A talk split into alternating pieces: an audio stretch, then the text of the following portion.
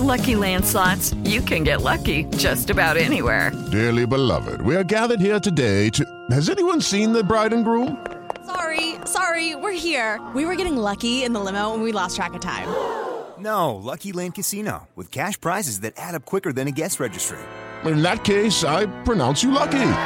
Play for free at LuckyLandSlots.com. Daily bonuses are waiting. No purchase necessary. Void were prohibited by law. 18 plus. Terms and conditions apply. See website for details. Jovem Pan Morning Show vai começar. Jovem Pan Morning Show está no ar. Jovem Pan Morning Show.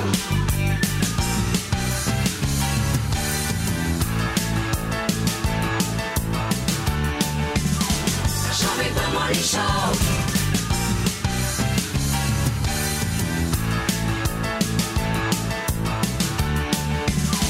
Jovem Pan Morning Show. Fala, minha excelência! Bom dia, uma ótima sexta-feira, hein? Bem-vindos ao primeiro dia do mês de setembro deste ano de 2023 e a nossa manhã aqui do Morning Show começa com muita coisa boa, viu? E notícias quentíssimas sobre o cenário político deste mundinho pantanoso brasileiro. A notícia que acaba de chegar é que a Polícia Federal recebe hoje as imagens da agressão a Alexandre de Moraes lá em Roma. Vocês lembram dessa história? Pois é, daqui a pouquinho a gente vai comentar tudo para vocês. E ainda hoje, a minha fonte Hum, Paulinho Apuração disse que o mês promete muito calor em diversas regiões do país e tempestades, inclusive na região sul. Eu vou revelar minha fonte para vocês.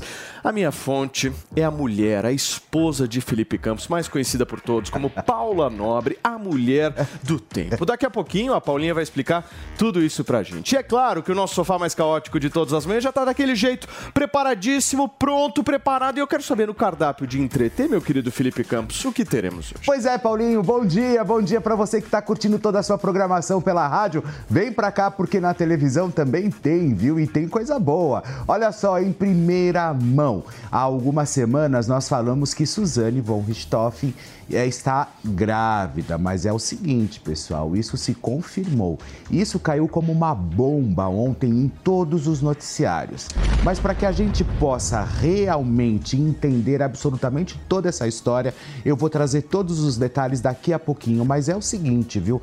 Antes disso, eu quero que vocês subam a hashtag Morning Show para engajar bastante e fazer tudo acontecer aqui na manhã da Jovem Pan. Então pode descer o dedo porque nós estamos chegando. Muito bem, gente. O Morning começa hoje com informações importantíssimas aí para o andamento do nosso Brasil. Em orçamento do ano que vem, que está logo aí. De acordo com a proposta que está lá no Congresso Nacional, o salário mínimo vai subir 101 reais, chegando a 1.421 reais.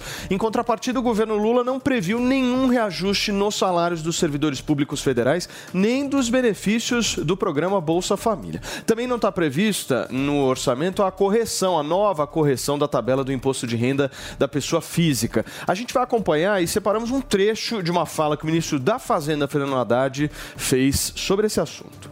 Nós não estamos negando o desafio. Nós não estamos negando o desafio.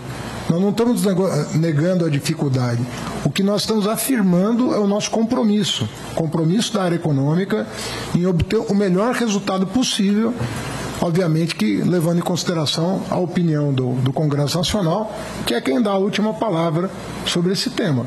Mas eu creio que há um engajamento muito grande do Congresso até aqui com as medidas que estão sendo endereçadas ao Congresso. E não são medidas fáceis para o Congresso deliberar. Muito bem, tá aí a fala do ministro da Fazenda, Fernando Haddad. Senhores, bom dia, Mano Ferreira, já dei bom meu dia. bom dia pro Fê, bom, bom dia, dia Jotinha, vocês estão bem, tudo certo? Certinho. Escuta, hoje saiu o PIB, Jotinha, 0,9 de crescimento nesse trimestre. Como é que vocês ficam, hein? É ruim ou é bom? Para o país, sem sombra de dúvidas, é bom, né, Paulo? A gente está aqui para torcer pelo bem do país.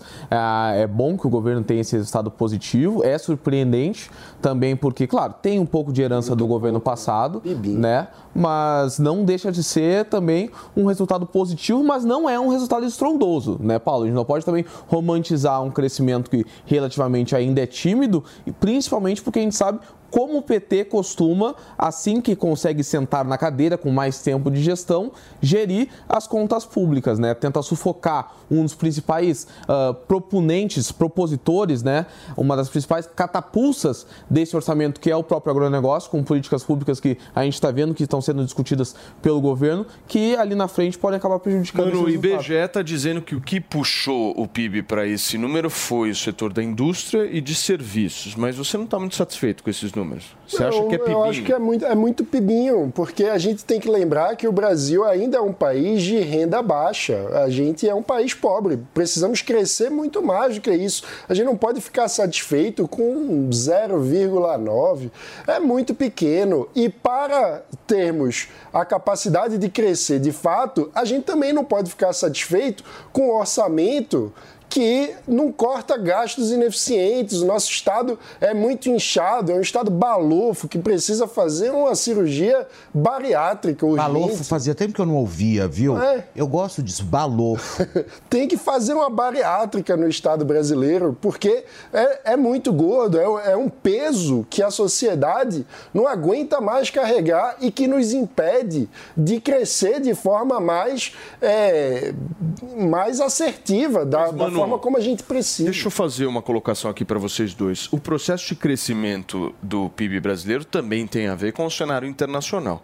E há duas incertezas aí no cenário internacional. A desaceleração do crescimento da China, certo? Está todo mundo preocupado com isso. E também a questão inflacionária dos Estados Unidos. Está todo mundo olhando esses dois países e, querendo ou não, a gente tem uma dependência deles. A gente e o planeta inteiro, certo? Sim. E aí? É culpa do Lula ou não? Não, mas a questão é, a gente precisa fazer o dever de casa. E o dever de casa passa por reformas estruturais que aumentem a eficiência do Estado brasileiro. Então a gente vê, por exemplo, o próprio presidente da Câmara, Arthur Lira, tem falado sobre a necessidade de fazer uma reforma administrativa. O governo não encampa. Por quê? Por que não damos mais eficiência para os gastos feitos na estrutura pública brasileira? Por quê? Por que ficamos satisfeitos com, em ficar patinando como se os problemas estivessem resolvidos? Um dado importante que o censo mostrou é que nós estamos envelhecendo como país mais rápido do que o previsto. Isso é um problema muito sério, porque historicamente, estruturalmente, como co- pessoas também, nós precisamos enriquecer antes de envelhecer. Porque depois fica mais difícil. E o que está acontecendo com o Brasil é que a gente está ficando um país velho antes de enriquecer. E isso é, é um desastre. Vocês estão muito pessimistas, eu acho hein, que meu? é não eu discordo do Pelo mano amor de eu Deus. discordo do mano eu acho que o mano o mano se Puta esquece pibão. Olha que PIB maravilhoso. não não não né? o mano se esquece Quase muitas 1% vezes de PIB os caras reclamando. Ah. né? Não, não, não, não, não. Eu, eu acho que eu tô mais na tua linha, Paulo, porque o mano se esquece às vezes que a gente tá no governo do PT. Então não adianta tu cobrar uma reforma administrativa, o, ah, o Lira tá cobrando. Sim, o Lira tá cobrando uma reforma ministerial há um mês, meu querido. E infelizmente isso não andou ainda. Eu sei, né? mas aí porque é um Então- governo do PT a gente vai ficar acomodado e dizendo que tá ótimo? Não, Não, mas a gente tem que, a, a gente tem que jogar com o time que a gente tem. O nosso Você time também só é reclama. Reclamava no extremamente- é. Bolsonaro, tá o time é agora. extremamente deixa limitado. Se acertar, mano, O mano, o Mano fez o 22 embaixo da mesa. É, se decide. O, o país precisa de reformas, isso é muito grave. A gente fica per- perdendo tempo como país em briga de fla-flu, em questões menores, discutindo a personalidade do Lula ou do Bolsonaro. E o que realmente importa para o país crescer fica sempre para depois. A gente acaba se conformando com um pibinho de Leon, 0,9. segundo trimestre de 2019, que foi o primeiro ano da gestão Bolsonaro, o Brasil cresceu 0,4. Ó, Sim, então eu quero mas fazer. Eu quero Avançando, fazer. Mas em a passos de cágado. Não, mas tudo bem, mas você Olha. quer acelerar. Ó, quem Tá quer muito- correr muito, tá come nervoso, cru, hein? Tá louco, passo de cágado. É, Tá ok, 0,9 pra você é pouco. Qual seria o número ideal pra você? Não, veja, a, a, a China. Mano qual quer número 3%, ideal? 3% Vamos olhar da outros cartola. Não, vamos lá. É, outros o países mal. É. Qual o número ideal? Vai lá. Não, não, não tem uma questão de número ideal, mas outros países emergentes, a China, estava crescendo numa taxa de 10% ao ano. O Brasil ficou para trás. Enquanto os países emergentes foram aumentando sua renda, o Brasil regrediu. A gente não pode esquecer o desastre que foi causado pelo governo Dilma Rousseff, que nos fez voltar no tempo, o desastre da pandemia, que nós não Mas, conseguimos mano, ok, avançar. Então, a gente isso. tem que ter pressa. Então, ok, se você qual é o número, né, que você achava que fosse ideal Pra você, então, pronto. Você gostaria que fosse qual?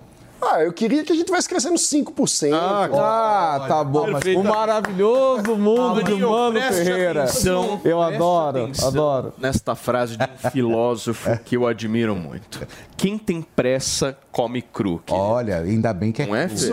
É, É um é pensamento, cru. meu, extremamente significativo. Nesse O governo tá o vai tentando arranjar, arran- O- o governo- arranjar 170 bilhões, mano. Então, o governo teve é isso que me o segundo pior déficit dos últimos 20 O anos. governo Política- falava em ter um déficit de 1% Política não é aquilo que a gente quer, é aquilo que a gente tem. Ok, mas, mas a gente tem que reclamar, não pode ficar conformado. Não, reclama. Tinha- Agora, o a outra dizia que é sexta também. Agora, abre a outra pergunta, a outra pergunta, o que, que precisa fazer para chegar no seu 5%? Ah, é preciso Reforma fazer tributária. reforma, Presidente, reforma tributária. Administrativa. administrativa. É, tem que cortar gasto, tem que cortar os programas ineficientes, fazer reformas que aumentem a eficiência do gasto público. Educação é uma coisa urgente. A gente também fica se conformando com avanços muito tímidos na educação e sem educação a gente não vai ter aumento de produtividade. E sem aumento de produtividade não tem geração de riqueza. Muito bem. Turma, são 10 horas e 11 minutos. O Paulinho Pesquisa tá de volta, hein, Felipe Campos? Ainda Voltou. falta mais de um ano para as eleições municipais, mas a corrida eleitoral já está em curso, viu? E já estão surgindo projeções sobre o destino dos candidatos à Prefeitura de São Paulo, que é a maior cidade deste país. Segundo o Instituto Datafolha, Guilherme Boulos aparece em primeiro lugar na pesquisa divulgada ontem, seguido do atual prefeito Ricardo Nunes. A Letícia Miyamoto preparou uma matéria para explicar para a gente os números dessa pesquisa. Roda, Glaucão. Guilherme Boulos, do PSOL, aparece à frente, tanto na pesquisa estimulada como na pesquisa espontânea.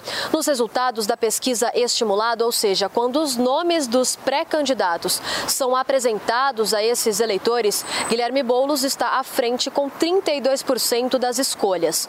O atual prefeito, Ricardo Nunes, do MDB, com 24%, sendo seguido do terceiro lugar por Tabata Amaral, do PSB, com 11%, e de Kim Kataguiri, do União Brasil, com 8%. Além disso, dizem votar branco ou nulo 18% dos eleitores que foram entrevistados e outros 5% não souberam indicar ali um nome de preferência. O Datafolha ouviu 1.092 eleitores na capital paulista na última terça e quarta-feira. E a margem de erro para esse levantamento é de 3 pontos percentuais, tanto para mais como para menos. Já na pesquisa espontânea, no qual o eleitor cita o nome de sua preferência sem ter ali uma lista pré-definida, Boulos ainda lidera com 8% das escolhas. Nunes aparece em seguida com 4% e Kim com 1%. O candidato do PT, sem ter um nome definido, tem 2%. E o prefeito, já também sem um nome especificado, com outros 2%. Dizem não ter candidato 72% dos eleitores que foram entrevistados e 7% indicam dessa vez quererem votar nulo ou branco. O desempenho de Boulos reflete também o bom resultado do candidato do PSOL na última eleição municipal, no qual Boulos perdeu para Bruno Covas no segundo turno. Ainda segundo o resultado do Datafolha, Nunes tem atualmente em seu favor a gestão, claro, portanto, atual. Já os dados que vão em contramão ao atual prefeito envolvem o fato de que 79% dos entrevistados desejam mudanças na administração atual, enquanto apenas 17% dizem querer a manutenção das políticas atuais. O primeiro turno da próxima eleição deve acontecer no dia 6 de outubro de 2024, enquanto o segundo turno está marcado para acontecer no dia 27 de outubro também do próximo ano.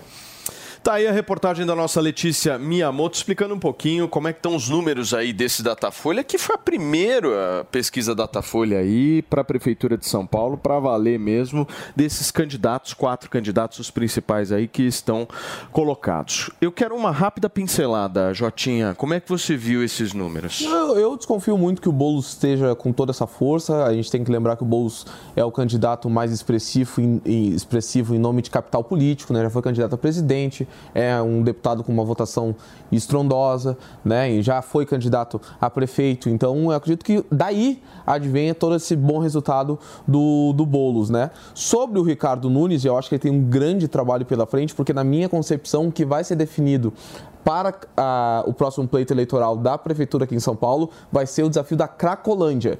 Então, se o Ricardo Nunes não se agilizar e conseguir obter Mas... um bom resultado rápido é. acerca desse problema, eu tendo a acreditar que vai ser difícil, ainda que ele tenha uma excelente aliança eleitoral, né? Mas você sabe de uma Foi coisa? Uma coisa que me chamou muito a atenção, eu acho que todas as vezes que o prefeito veio aqui no Morning Show, e principalmente quando ele diz que existe ali mais de 4 mil vagas justamente para os usuários de Cracolândia e que eles não, não, não vão, enfim, tal. Obviamente que isso é importante. Mas você sabe o que me, o que, o que me chamou chamou muito a atenção, e aí eu, eu, eu, eu fecho, eu vou de mão dada com o Ricardo Nunes, é a questão da campanha que vai começar agora das mulheres que sofrem abusos dentro de casa. Ou seja, é, eles vão dar uma carta, que sofre abuso do marido, enfim, eles vão dar, eles vão dar uma carta de crédito para essa mulher, óbvio tem que provar, tem que fazer tudo. Eles vão dar uma carta de crédito e ela, e ela pode comprar e a prefeitura vai dar a casa para essa mulher. Eu nunca tinha visto uma campanha igual a essa em qualquer outra gestão.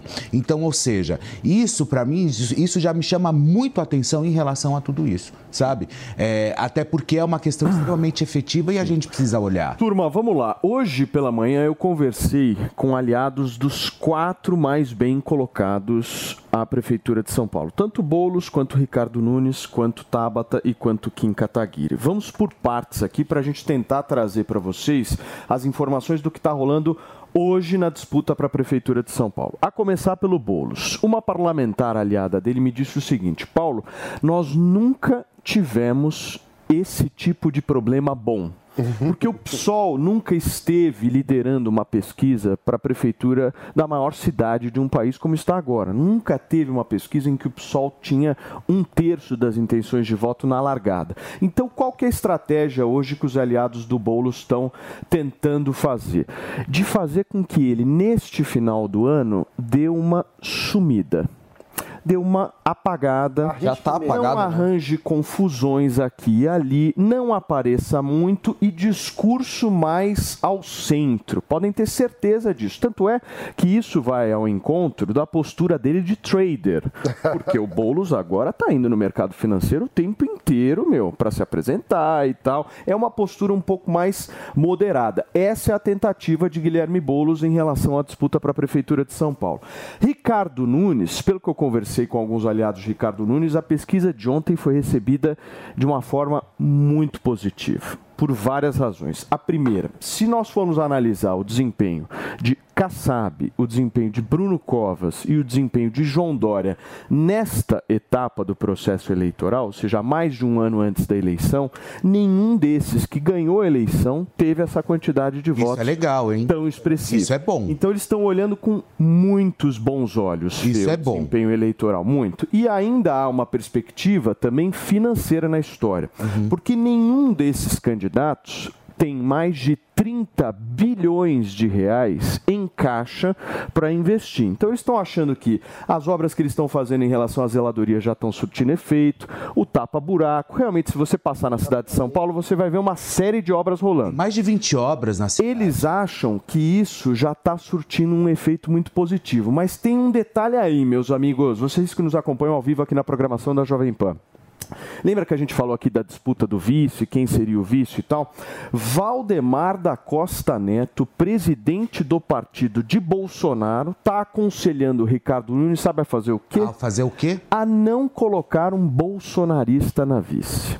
Ou seja, há uma tentativa, de alguma forma, de estabelecer que o Ricardo Nunes seja visto como um candidato de centro e não como um candidato de direita, como foi o caso de Bruno Eu acho que, Covas. na verdade, ele sempre foi um candidato de centro. Como foi o. Pois como é, foi. eu concordo com o Fê. O Ricardo Agora- Nunes sempre foi um, um- um- um- candidato de centro. Sim, mas, mas há essa tentativa. Ele teve uma apro- aproximação forte com o Bolsonaro nesse momento. Eu falei e tal. centro com centro? Calma, calma. Vamos para Tabata Amaral. Tabata Amaral também recebeu com muito positivismo os números do Datafolha, porque ela tem 11% das intenções de voto, sem falar que é candidata a prefeita.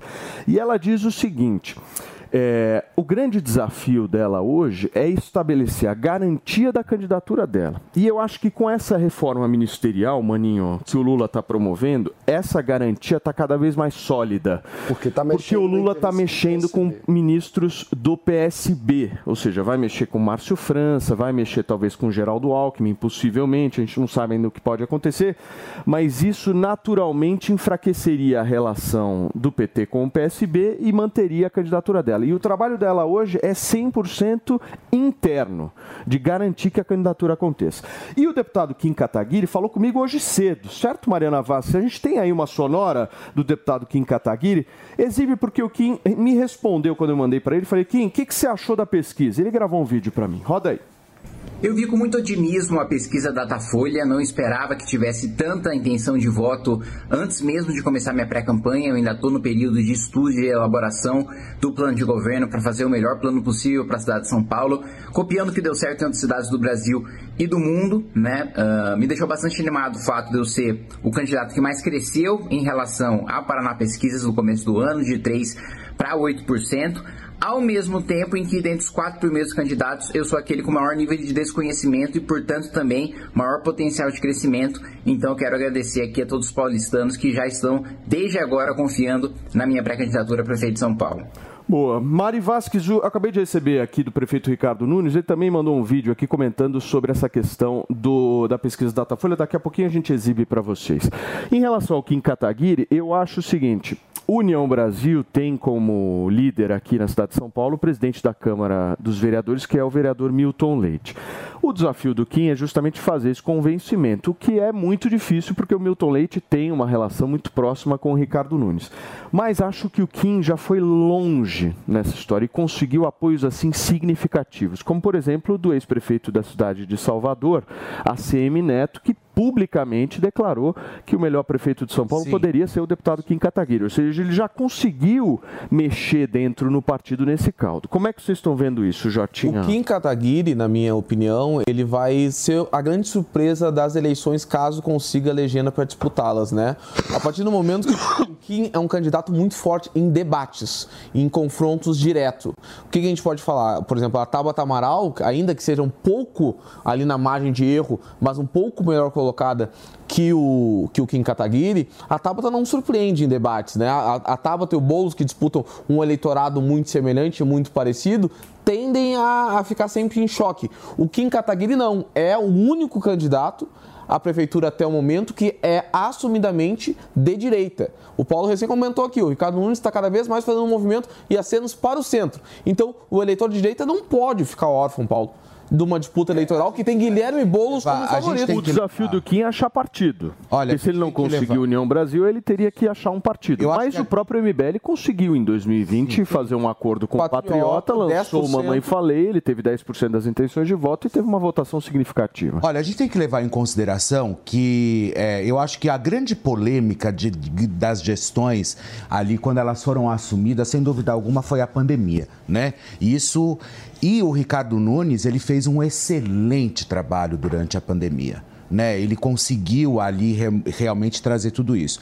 Um, é, é, trazer o que precisava justamente para São Paulo. Então, eu, eu, eu acho que o Ricardo ele, ele consegue virar ali um pouco mais a chave. Isso sem dúvida alguma. Agora, o que me chama a atenção, Paulinho, é que na semana passada eu vi uma pesquisa, na Paraná Pesquisa, eu não sei exatamente a quantidade é, de, de- de porcentagem, mas eu sei que o Ricardo Nunes, o prefeito Ricardo Nunes, estava com uma, com uma, com uma margem ali de, de, de, de, de, de, Intenção como, de intenção muito grande, mas muito grande. Então, ou seja, é, eu só não tenho exatamente o número, se de repente a Mari conseguir dar uma olhadinha para Aqui, na- no Paraná Pesquisas, o Boulos aparecia com 31,5, Nunes 17,8, o Salles, na época, foi colocado na pesquisa, né, como candidato do PL com 10,9, a Tabata com 7. Esses eram os números.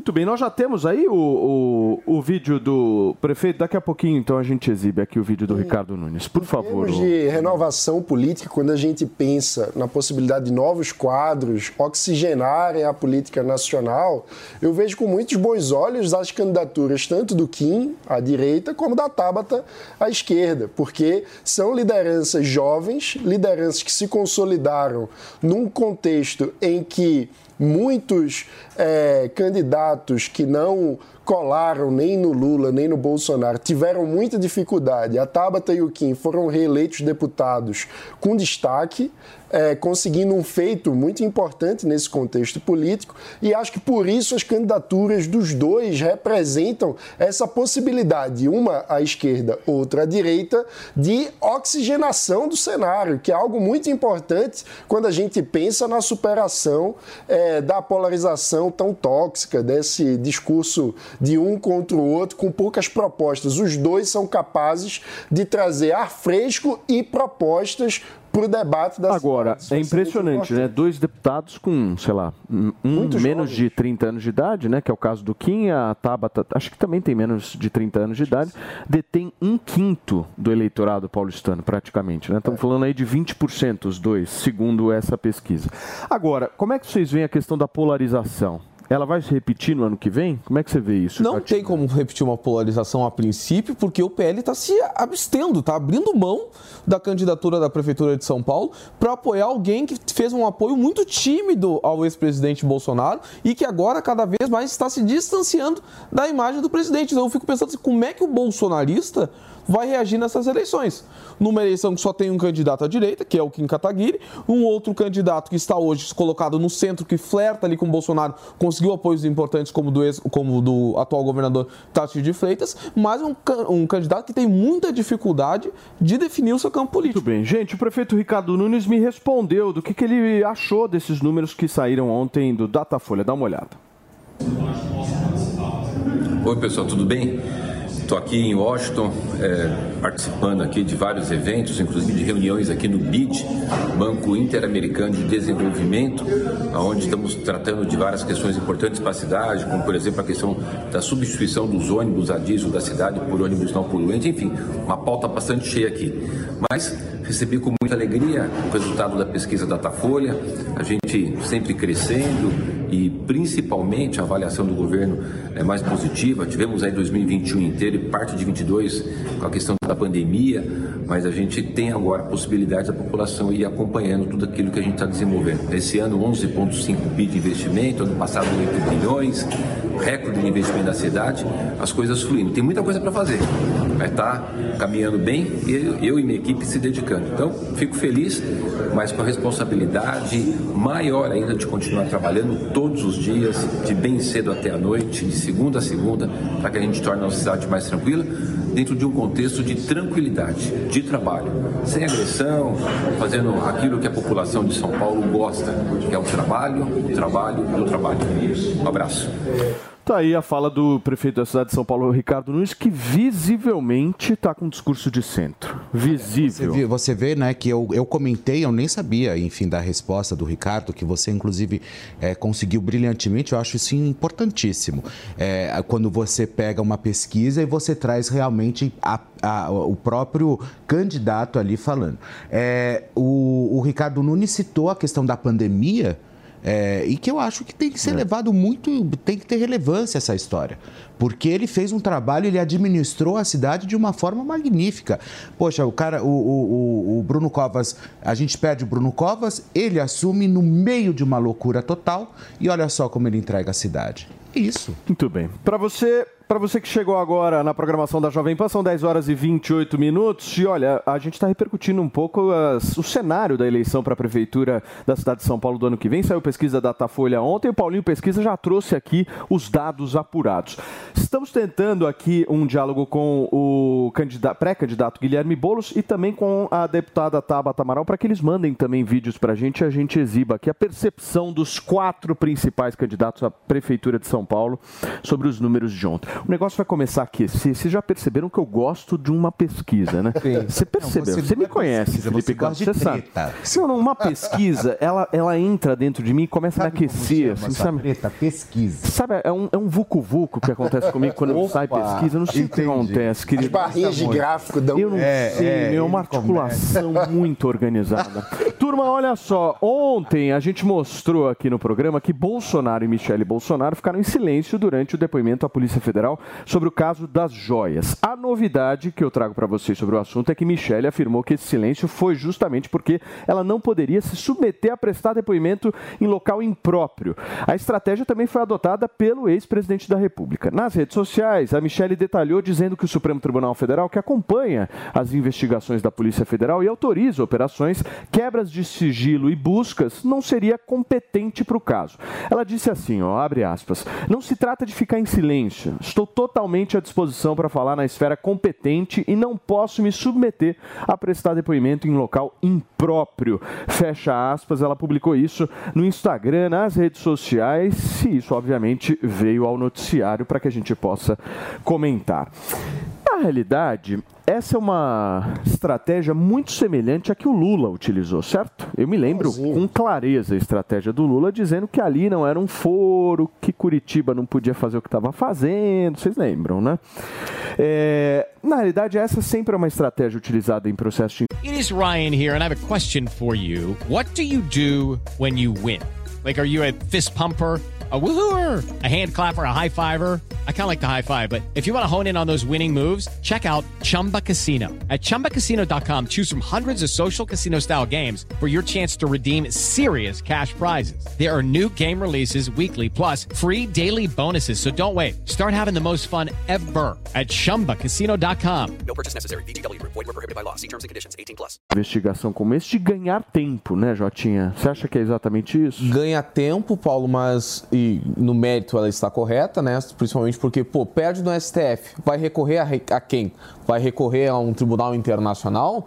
Claramente é um joguinho processual que está acontecendo, porque a partir do momento que o presidente uh, Bolsonaro não ocupa mais o cargo, deve ser julgado na justiça comum. Não tem motivo para ter sido sendo julgado em outra instância. Porém, Paulo, sob um ponto de vista político, eu acho isso muito prejudicial. Não somente por estar sendo utilizada a mesma estratégia que foi utilizada pelo ex-presidente Lula, que foi criticada pelos bolsonaristas, mas também porque não está atacando o mérito da questão. Não temos como ter um ex-presidente, um líder da direita, que bate principalmente na, no combate à corrupção, alguém que não responde uma acusação de corrupção no mérito e ataca a raiz do problema. O que, que, você acha, Maninho? Eu acho Qual que é a estratégia? É, a estratégia que resta é ficar tentando filigranas processuais, exatamente como foi o caso do ex-presidente Lula, que não conseguiu se defender das denúncias, das acusações e passou a falar sobre o processo. É exatamente é, a mesma situação. Isso tudo, na minha visão, é muito triste, porque nós temos um país que historicamente sempre teve essa confusão entre público e privado, pessoas pessoas, políticos que se comportam como se fossem donos do Estado, como se pudessem usar o governo e a estrutura pública como o quintal da sua própria casa, fazendo é, confusão entre o próprio patrimônio e o patrimônio público, como nesse caso dos presentes, e a gente vê que o, a, as, os dois líderes é, principais do ponto de vista da polarização que temos instalada acabam tendo a mesma postura. E algo que é, na minha visão, uma, um, uma das raízes dos grandes problemas da forma como a política brasileira e o Estado brasileiro funcionam, que é o nosso patrimonialismo, acaba sem uma liderança é, que se oponha de forma clara, contundente e assertiva a esse mal. Olha só, gente, já o advogado da família Bolsonaro, Frederico Assef, chegou inclusive a prestar o depoimento na sede da Polícia Federal, só que aqui em São Paulo. Ele negou que mudou de versão sobre a compra de relógio. Os detalhes você vai acompanhar na reportagem que o David de Tarso preparou pra gente. O depoimento de Frederico Iwassef durou aproximadamente quatro horas. Na saída da Superintendência da Polícia Federal em São Paulo, o advogado do ex-presidente Jair Bolsonaro, irritado com os jornalistas, afirmou que respondeu aos questionamentos feitos pelos investigadores, mas não poderia falar sobre o conteúdo informado à PF porque o caso corre em segredo de justiça. Jamais pratiquei qualquer irregularidade ou ilícito em minha vida, não existe isso. Alguns jornalistas, de propósito, com ardil e má fé, publicaram fake news dizendo o ACEF negou compra, voltou atrás, mudou depoimento. O Assef disse que está sendo vítima de uma campanha de desinformação. Fizeram uma campanha de fake news afirmando coisas que eu não disse, dizendo o ACEF mudou seu depoimento, disse depois disse mentira. Na semana retrasada, Frederico Wassef deu uma entrevista coletiva garantindo que foi sim até os Estados Unidos para realizar a recompra do Rolex, que foi dado de presente da Arábia Saudita ao ex-presidente Jair Bolsonaro e que fez isso de forma lícita e com recursos próprios. O advogado não explicou por que fez isso e se alguém teria pedido para ele fazer, mas garantiu que não foi uma solicitação de Bolsonaro e nem do ajudante de ordens do ex-presidente Mauro Cid. No total, oito pessoas foram chamadas a depor na Polícia Federal. O grupo estava convocado para responder simultaneamente às perguntas dos investigadores, estratégia que pretendia expor possíveis contradições entre os depoimentos. Autoridades querem saber se houve de fato desvio de vários conjuntos de joias doadas pela Arábia Saudita, algumas que entraram irregularmente no Brasil em 2019. O caso poderia configurar crime de lavagem de dinheiro e peculato, apropriação de patrimônio público passíveis de prisão. Em Brasília, o ex-presidente Jair Bolsonaro e a esposa Michele ficaram em silêncio. Há duas semanas, o ministro Alexandre de Moraes, do Supremo Tribunal Federal, autorizou a quebra de sigilo bancário do casal para investigar possíveis movimentações de dinheiro relacionadas com o caso. Os advogados alegaram que seus clientes não foram convocados pela autoridade devida, portanto, decidiram não fornecer declarações adicionais até que estejam diante de um juiz natural competente.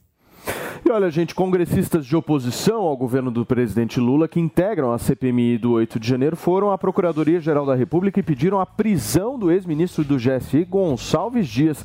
Quem vai trazer detalhes para a gente desse pedido é o Bruno Pinheiro, que está lá no Congresso Olá, Nacional, nesse corredor mais famoso do Brasil. Tudo bem, Brunão? Chega mais. Não, sextou.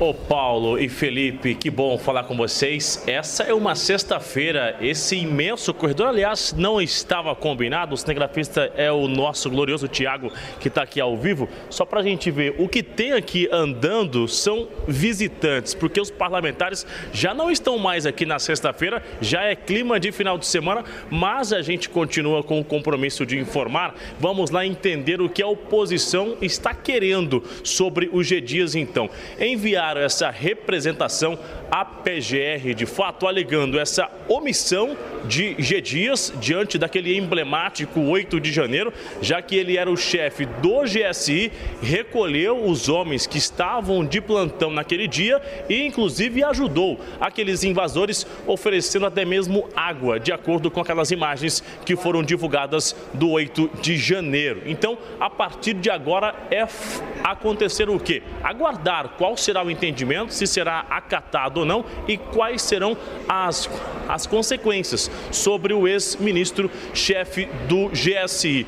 Com quem eu cheguei a conversar ainda ontem à noite aqui do Congresso Nacional, ficou claro o que eu ouvi, que integrantes aliados do governo Lula e, e claro, que a oposição, ambos subiram o tom com G. Dias e que do lado do Palácio do Planalto, G. Dias foi abandonado na CPMI do 8 de janeiro, que ele já não, não, não existe mais o interesse de ajudar G. Dias numa tentativa de que eles são isentos.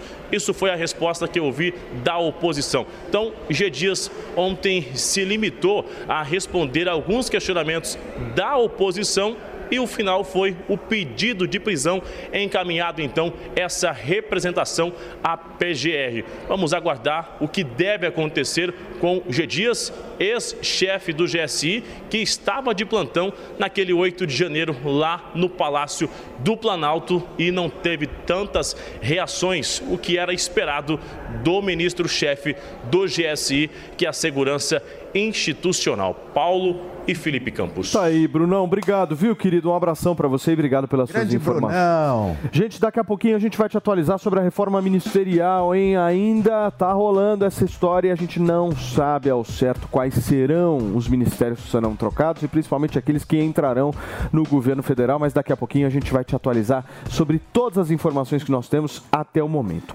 Gente, o craque Neymar vai estrear finalmente pelo Al Hilal nesta sexta-feira por volta da uma hora da tarde, né, Fê? Pois é, olha só, acontece o seguinte, o menino Ney está recuperado de uma lesão na coxa e treinou normalmente nessa semana, viu? E o técnico Jorge Jesus deve usar o jogador apenas em uma parte da partida e não deve aguentar atuar, obviamente, os 90 minutos até pela própria recuperação da coxa. O time dele, lá da Arábia Saudita, em- tem três, mais ou menos, três vitórias e um empate do campeonato. Agora, Bruna Biancardi não estará hoje na estreia do maridão. Foi pra Paris. Ela foi para Paris ontem. Como é bom ter dinheiro, né? Ontem ela estava na Arábia Saudita, às 21 horas ela estava na Arábia Saudita. Pegou um jatinho. A uma hora agora ela já está em Paris. E detalhe, hã? Eles não tinham brigado porque ela não queria ir pra França e agora ela- o cara vai pra Arábia e ela vai pra França. França, mas você não sabe por quê. Ela é embaixadora hoje de uma marca de, de apostas, de jogos, enfim, Bruna Biancardi.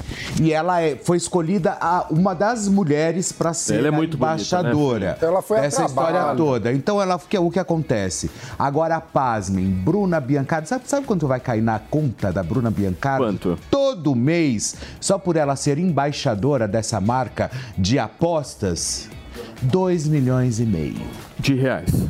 Reais. Maravilha. Belo motivo para ir para Paris. Claro.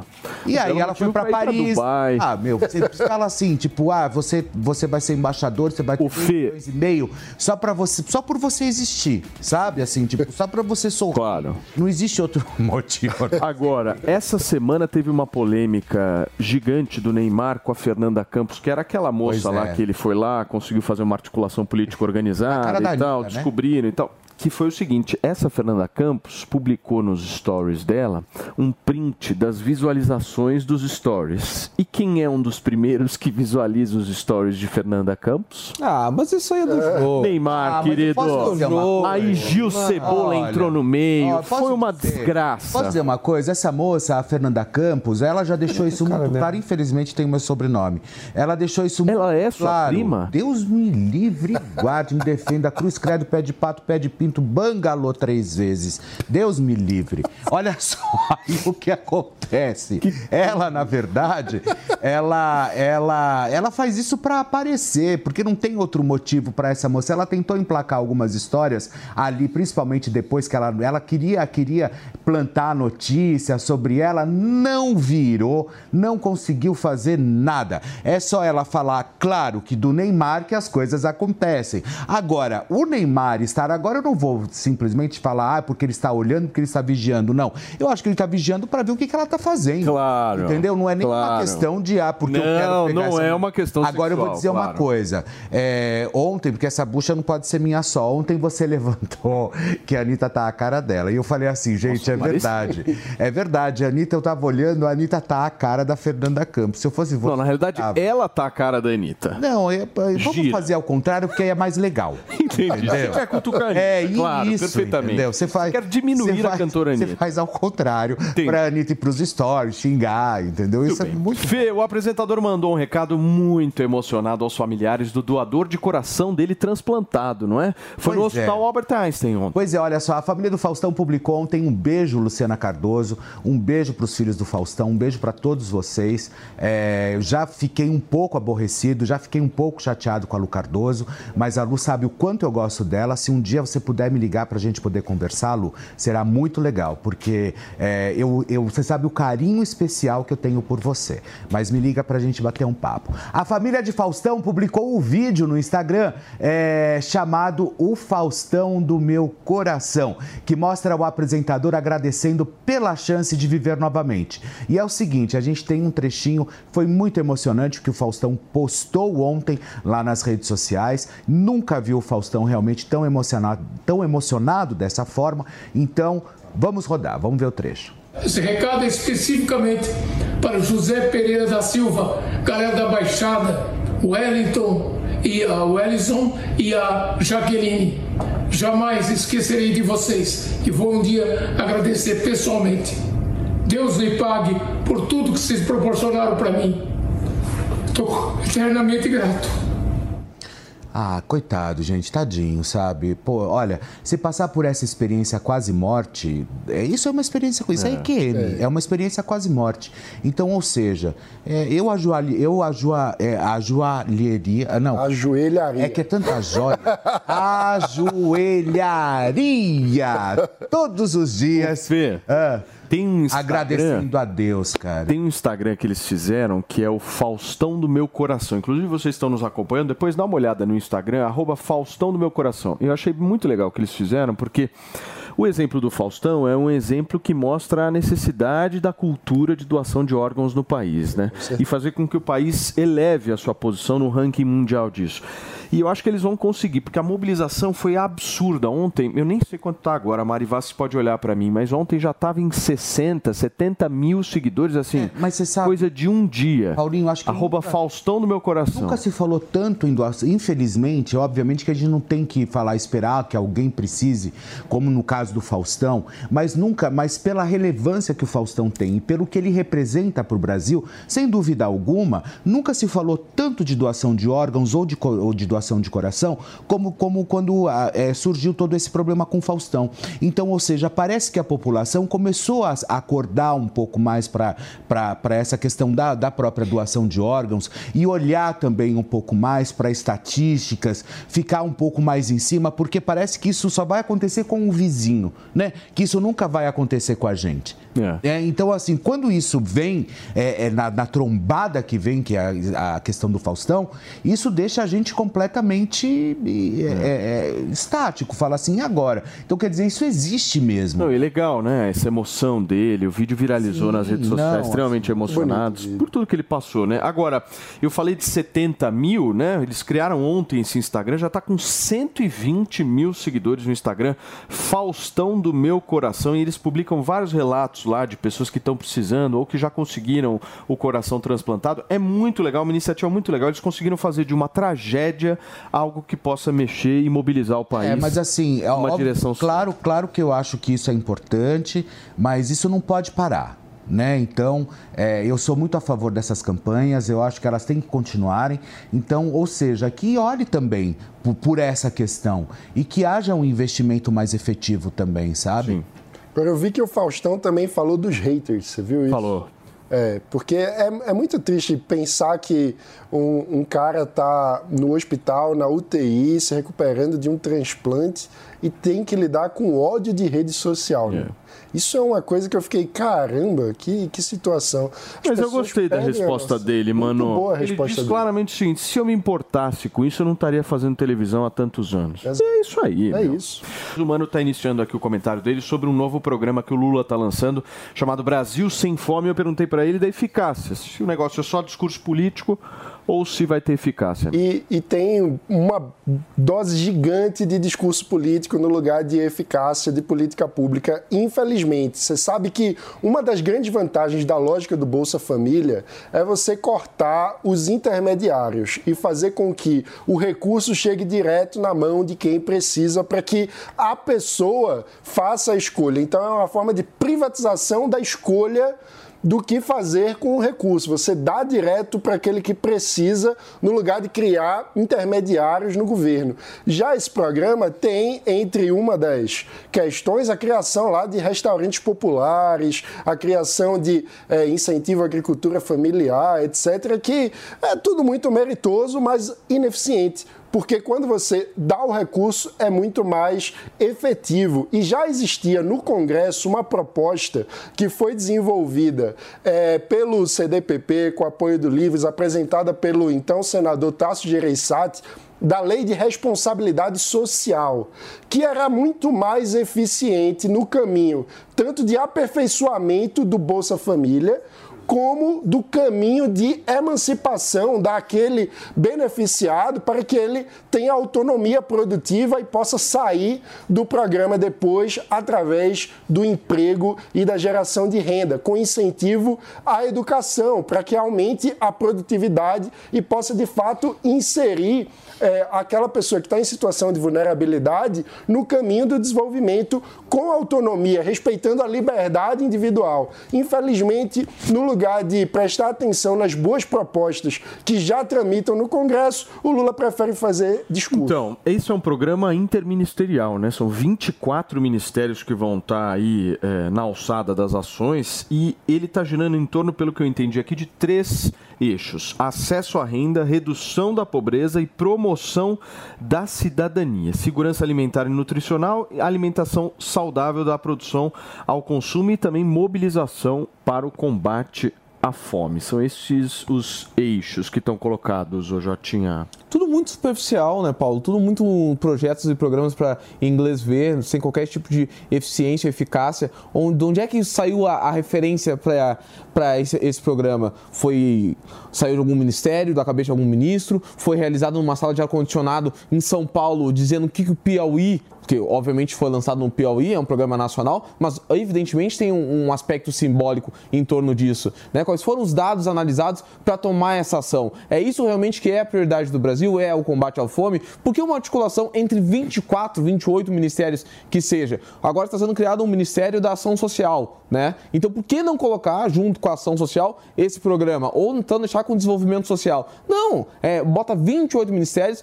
para fazer de conta que é uma grande mobilização do, do, do governo governo em torno de um programa, mas que na verdade a gente sabe que não vai sair sequer do papel.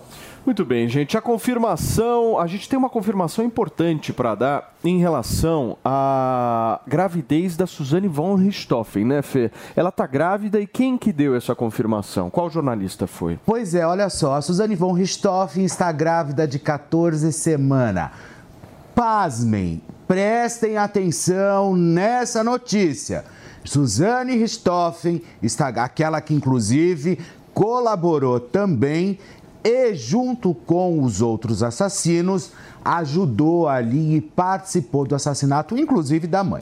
É, a confirmação da gestão é do jornalista Ulisses Campbell, que inclusive já veio aqui, que já lançou vários best-sellers sobre os crimes, to crime, enfim, e é um grande, mas um grande escritor. Autor da reedição da biografia Suzane assassina e manipuladora. O médico Felipe Zequim Muniz é o pai da criança e enfrenta problemas profissionais por conta do romance. Os dois teriam se conhecido pela internet e ela já estaria morando na casa do médico em Bragança Paulista, no interior de São Paulo. Me parece também, eu não tenho essa confirmação, eu, eu, é só um. Me parece que a, a, a Matsunaga também estava morando em Bragança. Ou seja, tem alguma coisa? Não, eu não, eu tem linguiça tenho, lá também. Tenho, tem Uma linguiça, ótima né? linguiça, inclusive. Eu gosto. Então vou mudar para lá. Aí, olha só, o que acontece é o seguinte. Gente, olha, presta atenção. É, ou eu, eu, eu, ou eu tô muito fora da caixinha, mas muito fora, ou realmente a gente está a um passo de um caos principalmente nessa lei, nessa demanda do que está acontecendo, principalmente nesse termo jurídico, que é a questão desses grandes assassinatos hediondos que comove ali toda a opinião pública. Isso me deixa extremamente é, é, pensativo, porque, olha só, uma mulher que planejou Ali depois ela foi apontada como a mandante, foi presa, cumpriu pena, depois foi liberta, enfim. Agora ela está grávida. Ou seja, 14 semanas de gestação, 14 semanas de gestação. Detalhe que a mesma ajudou o quê? A assassinar a própria mãe. Gente, aonde que é que, de repente, eu sou obrigado, como um cidadão que paga os meus impostos, faço de tudo para manter a minha sanidade mental, às vezes não tanto, porque às vezes tem que tomar um remedinho de vez em quando, mas eu vou ser obrigado a encontrar essa senhora na rua, no supermercado. Vou fazer selfie com ela? Não. É isso que eu vou fazer, mano? É selfie, é fazer foto. Daqui a pouco, sabe o que ela vai ser? Enredo de escola de samba. Porque aqui no Brasil é assim. Aqui no Brasil é assim. Ou daqui a pouco ela tá num reality show. Daqui a pouco vira celebridade, estampando as capas das revistas, dos jornais. Olha que maravilhoso. E aí? Agora, é verdade que o nome da, da menina pode ser Isabela? Em uma, uma homenagem Olha a Isabela Nardoni? É real isso? Nossa, É real isso? Ah, eu, não- eu, eu ouvi isso. Tô falando sério. Que maluquice, gente. Tá Tô todo mundo sério. maluco. O que, que é isso? O que, que é isso? Em primeiro lugar, eu não sou a favor da pena de morte. Não sou. Principalmente nesse país que a gente sabe que as leis são extremamente capengas. Capengas. Ponto. Agora, sem dúvida, tinha que ter uma prisão perpétua, gente. Para esses casos aonde comoveu a opinião pública, que a gente assistiu tudo, foi comprovado, teve perícia, todo mundo envolvido na história, é a mesma coisa que você cuspisse na cara de quem trabalhou nesse O Estado e a lei servem para isso, né? Então, se o Estado e a lei não estão acompanhando a moralidade da população, então se é um crime que a população se revolta, se é um crime que mexe com os sentimentos morais dos brasileiros, a gente espera minimamente que a justiça acompanhe o sentimento dos brasileiros, que não é o caso que está acontecendo. Isso aí me lembrou, até Fê, agora com o teu comentário, de uma resolução que teve do CNJ no início do ano, eu não sei se, se ela foi concluída ou que fim levou, que iam acabar com hospitais psiquiátricos de custódia. Né? Então teve uma polêmica em torno do Chico Picadinho e de outros nomes E outra polêmicos. coisa que me chama muito a atenção, ou eu tô muito louco também, vocês podem falar, tá bom? Não, louco, isso aí é normal aqui Assim, entre nós. louco a gente sabe, de uma coisa? Então para com essa história de tribunal. Ah, porque vai pro tribunal do júri. Acaba com isso. Acaba. Porque até onde eu sei, o tribunal de- do júri, ele só existe para representar o- a população. Sim. Mas, o Se a população vai lá e condena, aí depois ela sai. Mas do ponto de vista dela. Aí você me vai falar por causa da lei, né? Não, não, Você não. vai falar por causa da lei. Não, não. Pa- A questão Vamos moral. pensar o seguinte: esquece o júri, tá? Esquece o- a justiça e tal. Ela foi lá, foi condenada, pagou por isso, teve lá a redução da pena, de acordo lá com as benesses do Código Penal Brasileiro e tal. Saiu. Ela tá reconstruindo a vida dela, certo? Mas não deveria. Sim, mas o que, que ela vai fazer? Não o deveria, que, que ela vai fazer? deveria ficar presa. Não, é essa brecha. Eu aí entendo, eu, eu, eu eu vou concordo falar. contigo. Eu vou falar. Aí Concordo, você mas ela tá seguinte, solta e tá, agora, você- meu, ela aí eu vou dizer, seguir a vida Eu dela. vou dizer o seguinte: você disse da questão do Eu Código acho Penal. essa mulher tá Tudo solta. bem, eu, eu não vou bater nessa tecla do Código Penal porque a gente sabe que é capenga mesmo. É assim, um- um- um- uma história completamente sem começo nem, nem fim. Ponto. Isso a gente já sabe. Agora, que eu vou pro lado moral, eu vou pro lado moral sim. Sim, porque eu volto a dizer, se existe tribunal de júri para condenar alguém, faz toda aquela parafernália, comove a opinião pública, traz todo mundo para dentro de um plenário, júri vota, o júri, o, o- o- jurado não pode conversar com um, outro não pode conversar com o outro, porque senão é preso, tal, aquela, aquela história toda que eles fazem, aquele banzé. Aí para quê? Para depois simplesmente chegar depois de alguns anos, ela é colocada para fora e ainda com a, com a possibilidade e o benefício da dúvida de reconstruir a, a, a vida. Espera, os pais estão mortos, gente. Eles foram, eles foram assassinados a paulada. E o direito à reconstrução da vida dos pais, né? A paulada! Sabe o que me A mãe e o pai estavam dormindo. Eles pegaram um pedaço de pau, encheram de prego na ponta, foram lá e cacetaram o pai e a mãe. Opa! Foi isso que aconteceu. Não é brincadeira isso, gente. Agora, eu sou obrigado a encontrar esse tipo de gente na rua daqui a pouco e ver ela. Nada contra a mulher ficar grávida, ótimo que fique. Mas não a Suzane Ristoff. Ela não poderia ter, pri- principalmente, esse benefício de, de, de sair, de ficar grávida, seja lá o que for. Sabe o que eu fico pensando na situação da filha, né? Imagina o que é você nascer e de repente você, ela vai se dar conta de quem é a mãe dela. Isso vai ser uma situação.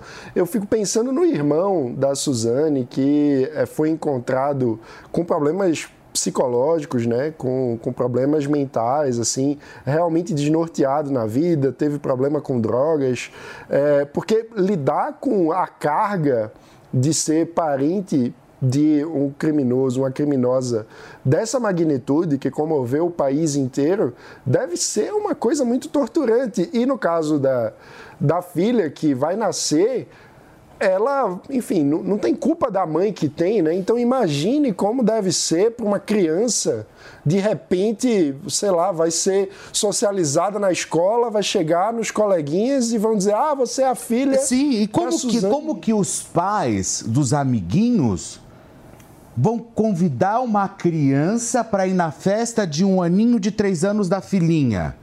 Não, imagina, você Porque vai, conheceu vai ter sua que avó. a mãe, você vai ter Olha que. só. A mãe você que vai conheceu junto. sua avó, não, minha mãe matou. A informação que eu trouxe para vocês de que a criança vai ser uma homenagem a Isabela Nardoni é real. Só para explicar para vocês, a Suzane von Richthofen está escolhendo esse nome justamente por conta da amizade que ela fez com Ana Carolina Jatobá, que estava detida no mesmo local que ela durante Ah, que ajudou inclusive jogar a menina pelo sexto andar do prédio. Exatamente. Agora, o nome é, da filha de Suzane von Richthofen será Isabela, justamente por conta de uma certa homenagem Ah, que ela desculpa, pretende Paulo. fazer. Não, eu não consigo lidar com a essa amiga informação. dela que estava junto com ela dentro da prisão. Nossa, elas fizeram uma bela de uma amizade, né? Então quer dizer, enfim, em homenagem, homenagem, pessoal. Homenagem, olha que lindo. Homenagem a Isabela Nardoni pela amizade que ela fez, inclusive com a Ana Carolina Jatobá, que foi uma das mulheres que pegou e jogou a menina do sexto andar. E matou a Se eu menina. tivesse feito amizade com a Ana Carolina, a mãe da Isabela Nardoni, né? Não, não assassina da criança, foi uma homenagem. Não é, tipo, ai, porque eu fiquei muito amiga dela, ela é muito minha amiga, sabe? Aquela que ajudou a jogar a Isabela, inclusive do sexto andar. Eu não falo, tá todo mundo louco, tá todo mundo maluco. Aí, aí, assim, é o que eu falo. Pelo menos uma prisão perpétua dever- de- deveria ter, para não acontecer esse tipo de história. Porque daí a gente é obrigado simplesmente a tomar esse tipo de cuspida. Isso me sabe? faz pensar também na gestão prisional, né? Que ideia, que gestor teve a ideia de juntar assassinas de casos assim no mesmo presídio, né? Nós estamos tentando contato aqui com o jornalista Ulisses Campbell, que é super parceiro nosso, já veio aqui algumas Não, vezes. Ulisses é maravilhoso. Atualizar um pouco pra gente sobre essas novas informações que ele conseguiu em relação à gravidez aí da Suzane von Richthofen, que está repercutindo muito e trazendo muita polêmica, como vocês já puderam acompanhar. Eu vou fazer o seguinte, enquanto a gente tenta esse contato com o Ulisses, eu vou para um rápido intervalo comercial, é muito curto, não sai daí, vou pegar um cafezinho, mas antes você vai acompanhar aqui na Jovem Pan o giro de notícias que a nossa equipe preparou para você. Zanin arquiva processo contra Bolsonaro por omissão na compra de vacina. Ministro extinguiu ação proposta por Rede Sustentabilidade no auge da pandemia. Lula assina decreto que With Lucky Land slots, you can get lucky just about anywhere. Dearly beloved, we are gathered here today to. Has anyone seen the bride and groom? Sorry, sorry, we're here. We were getting lucky in the limo and we lost track of time. No, Lucky Land Casino, with cash prizes that add up quicker than a guest registry. In that case, I pronounce you lucky. Play for free at LuckyLandSlots.com. Daily bonuses are waiting. No purchase necessary. Void were prohibited by law. 18 plus. Terms and conditions apply. See website for details. lança o Plano Brasil Sem Fome. Meta do governo federal é tirar o país da situação até 2030. Michele Bolsonaro justifica silêncio em depoimento à Polícia Federal. Ex-primeira-dama discordou da competência do Supremo Tribunal Federal. Barroso amplia a votação contra a tese do marco temporal. Vice-presidente do STF segue o entendimento do relator Edson Fachin. Haddad avaliou que existem desafios para o governo zerar déficit fiscal em 2024. Segundo o ministro da Fazenda, há o engajamento do Congresso com as medidas econômicas. Nós estamos iniciando aqui uma discussão, uma repercussão sobre o depoimento de ontem do general Gonçalves Dias na CPMI do 8 de janeiro. E o Jotinha estava indignado com as imagens apagadas. Você nunca teve uma imagem apagada, Jotinha? Já, eu apaguei muitas já Várias. da minha vida, assim. Várias, É, a querido. gente precisa fazer isso. Então, mas qual que é o objetivo de alguém? Exato. Pô, Qual é o objetivo de alguém quando apaga um videozinho no celular? Não deixar rastros, né, Flávio? Né, Paulo? Flávio. né, Flávio? Né? Não deixar rastros.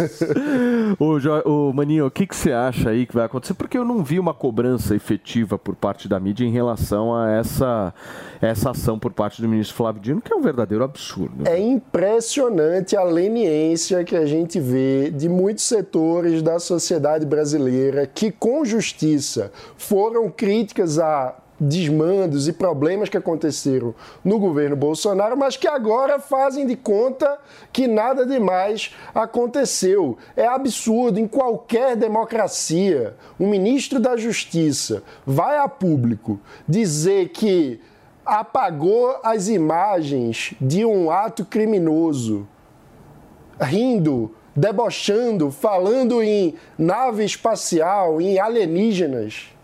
Isso seria motivo de demissão do ministro em qualquer democracia que se leve minimamente a sério.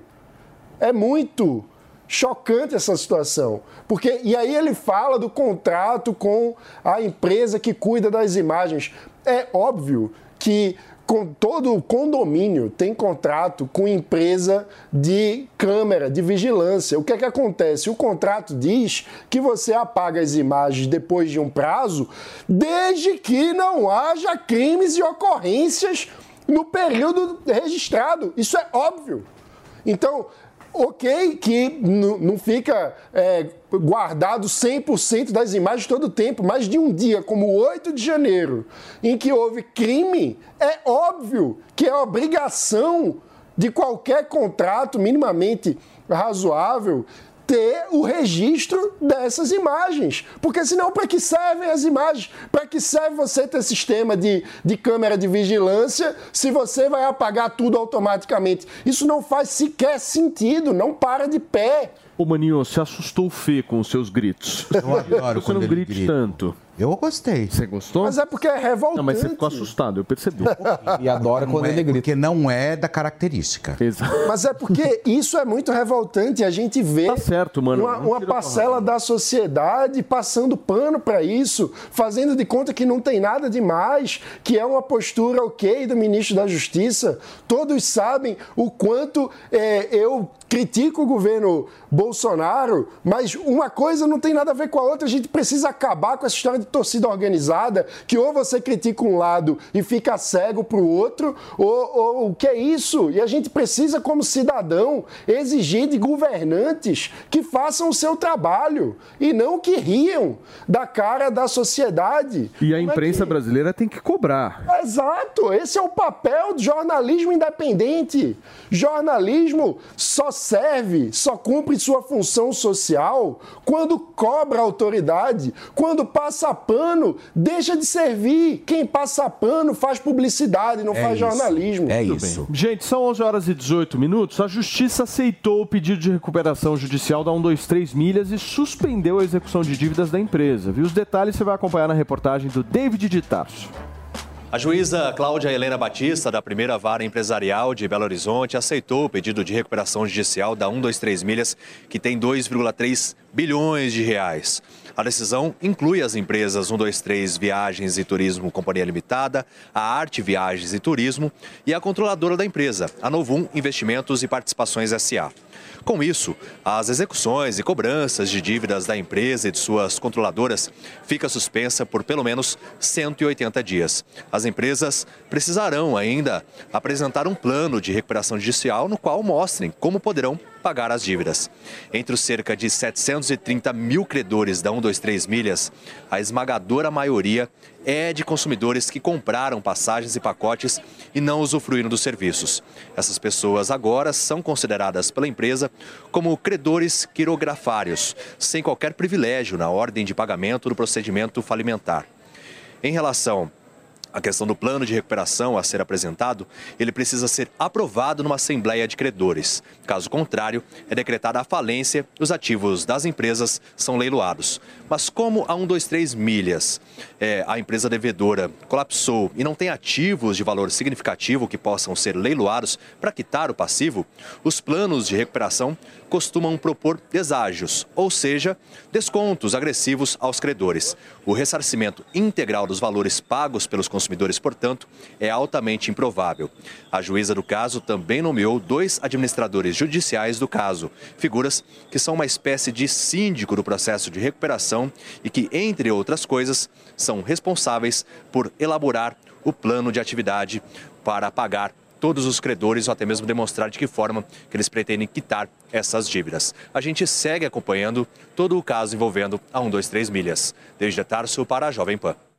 E olha, gente, o anúncio da reforma ministerial do governo Lula segue sem data para acontecer, viu? Tinha expectativa de que os novos ministros de seus respectivos ministérios fossem anunciados na última quarta-feira, mas não rolou. O anúncio só deve ser feito depois da viagem do Lula ao Piauí. A agenda é vista como uma clara sinalização de que o ministro e ex-governador piauiense Wellington Dias não deve ser afetado pela reforma ministerial e vai continuar assim no cargo.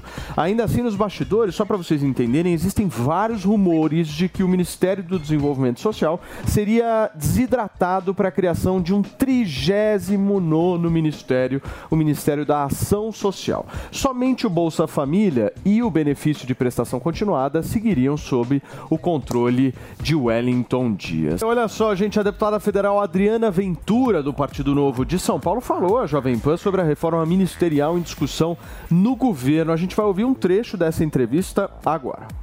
Nesse aumento de ministérios do governo Lula, que estamos chegando quase a 40, assim, é, uma, é uma completa aberração passar de 25 para 40, quase, agora estamos no 38 já, uh, é para acomodar interesses. Agora, acontece que às vezes nem sempre o que é oferecido interessa. Então, fica aquela coisa: pressiona, não põe para votar um projeto que é interesse de governo, daí o governo oferece um ministério, mas aquele ministério não é tão bom porque querem outro, e aí uh, tira até de, tirar deputado de CPI, de MST, tudo é pressão em cima do governo, é uma queda de braço.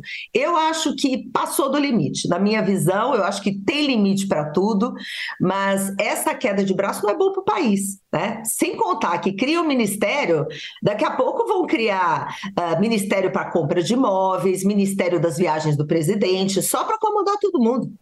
Tá aí a deputada Adriana Ventura do Novo tá brava com a reforma ministerial, maninho. É, e tá corretamente brava, porque a gente vê essa discussão de cargo, discussão de emenda e não vê discussão de país, discussão de programa de governo.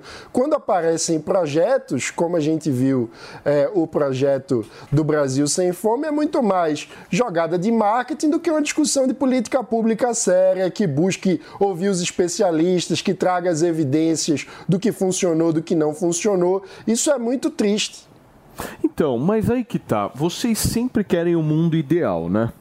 Vocês gostam do mundo ideal? Não é o Mano mundo Ferreira ideal. Aí é o mundo fantástico de Mano Ferreira. Não, é o Não, ideal. o Mano Ferreira gosta do mundo ideal, gosta, aquela coisa, 10 ministérios basta e tal. É, afuera. Só Uma que eu acho, eu acho que tem uma outra visão aí, pra eu colocar pra gente tentar fazer um tempero nessa conversa.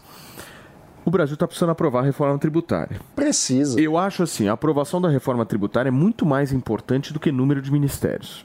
Ao meu Concordo. Ao meu concordo. ver. Eu prefiro ter 40 ministérios, a reforma tributária aprovada, do que ter 10 ministérios e ficar a relação com o Congresso travada. Também. Isso aí é a democracia que nós temos. Aí podemos fazer várias críticas em relação a se ela é mesmo representativa, se ela não é. Mas o que eu quero, como cidadão pagador de impostos, é que o negócio avance e não fique nesse lero-lero de um tá brigando com o outro, não tá avançando e tal.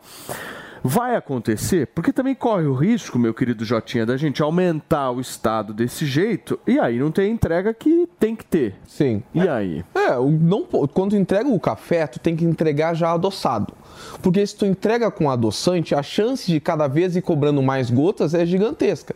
Então o que, que acontece? Eu discordo de Paulo. Eu acho que para ser aprovada a reforma tributária, não é uma questão de entrega de cargos, é uma entrega de gestão do Arthur Lira. Então, Arthur Lira vê a reforma tributária não como um projeto de governo petista, que é necessário uma, uma, certa barganha, uma certa negociação, mas sim um papel de entrega de efetividade para colocar no seu currículo que foi sob sua gestão que foi aprovada a reforma tributária. Então, mas é, os caras querem cargo, certo?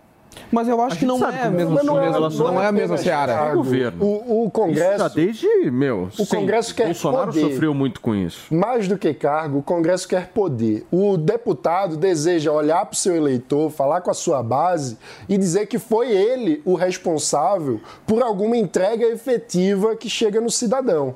Então existem várias formas de compartilhar poder. Por exemplo, quando você olha outros governos, sei lá, o governo Temer, quem era o ministro da Educação? Era alguém de outro partido. Era o Mendonça Filho do União Brasil. E fez um excelente trabalho. Fez um excelente trabalho. Então, qual, qual, que é o. O que, que é que eu estou dizendo com isso? Que você pode compartilhar poder efetivo e não ficar criando cargo. Porque, veja, a criação desses ministérios se dá porque o PT não tem disposição de compartilhar o poder nas agendas que importam para o país. E quando eu falo compartilhar poder, não é dizer faz aí o que quiser, negocie, faz todas as negociatas e esquema de venda de Bíblia, como aconteceu no Ministério da Educação do governo Bolsonaro. Não é isso. Você pode fazer uma negociação com base em programa, com base em você vai assumir o Ministério da Educação para tocar a reforma do ensino médio. Vou te dar um como exemplo. fez o Temer com Mendonça. Eu acho que tem uma geração nova aí que entrou através das eleições de 2022, que é uma geração um pouco mais madura para fazer política mesmo para valer. Eu estava batendo um papo essa semana com o deputado Léo Siqueira, do Partido Novo, que é o único deputado do Novo na Assembleia Legislativa. E eu estava imaginando que eu ia ter uma conversa com ele daquela coisa mais ingênua, sabe? De um deputado do Partido Novo, falando, ah, o Estado tem que ser menor e não sei o quê. Ficam com discursos lindos, não vou usar dinheiro público para fazer campanha e tal. E ele me demonstrou uma, uma sobriedade, assim, Sim, sabe? Léo é muito bom. Uma, uma do tipo, Vou, vou trazer um, um exemplo aqui. Ele me falou o seguinte: Paulo, eu sou contra, por exemplo, a aprovar projeto de lei na Assembleia Legislativa que mude o nome de rua. Que é inútil. É inútil. É. Mas ele aprovou e ajudou a aprovar vários. Por quê? Porque Porque ele foi lá, conseguiu o relacionamento com os deputados, trouxe os deputados para perto. Não é um projeto que vai afetar a vida das pessoas, mas ele votou a favor. E aí ele conseguiu aprovar um projeto importante de, de empreendedorismo, que, que visa desburocratizar, tirar algumas taxas para abrir empresas em São Paulo. e tal. Eu achei uma visão muito acertada. Essa é a visão que a gente tem que ter. Ou seja, não vai dar para fazer a política ideal, aquela coisa fofa, que todos meus estão unidos para fazer um país. Existe um Congresso que foi eleito Eu concordo, mas e que o- precisa ter espaço político. E, e eu acho que é muito importante a gente não demonizar a construção de coalizão e aliança. Não se faz democracia sem aliança e sem coalizão. E aliança você faz com quem pensa diferente, ou seja, você precisa estar disposto a ceder, a negociar. Então nunca vai ser o projeto ideal de cada um, porque na democracia cada um cede um pouco e a gente tenta construir um meio termo. É, mas é assim que A gente só funciona. tem que tomar cuidado, pra, porque daqui a pouco a gente está dizendo, ah, não, pode ter 40 ministérios desde que as pautas Não, andem. mas né? o que eu tô o Michel dizendo Temer é teve, justa- teve 25 ministérios e Mas conseguiu é- aprovar muita coisa. Mas a gente concorda, Jota. O que eu estou dizendo é justamente isso: que negociar é uma coisa. Quando você pega aqui e diz, ah, não, isso aqui, o, o que realmente importa de poder, educação, saúde,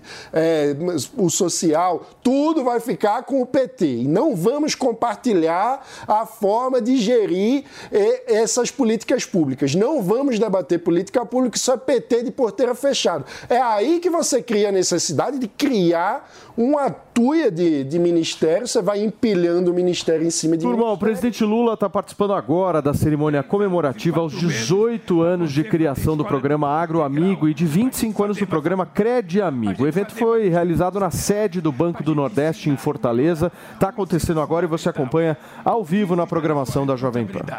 é levar para o Brasil a experiência bem-sucedida do Ceará. E aqui, gente, nós vamos trazer o ITA para investir para aqui o Ceará.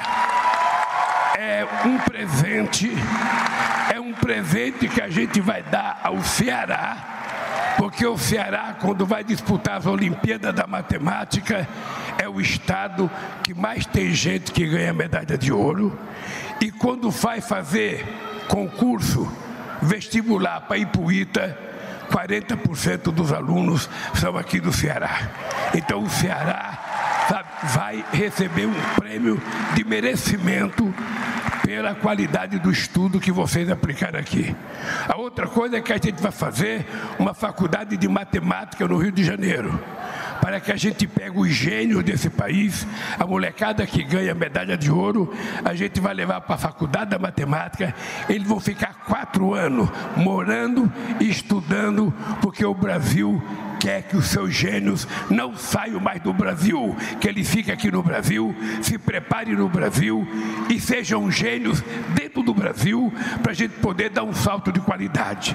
Vocês viram que agora eu fui na África do Sul e vocês viram o que aconteceu na África do Sul. Os BRICS se fortaleceu.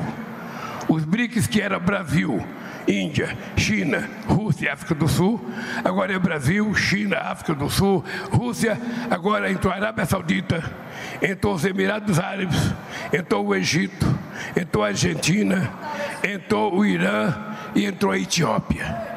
Nós agora não somos mais terceiro mundo, nós não somos mais país em desenvolvimento. Agora vocês deixam a boca e falam, nós somos do sul global.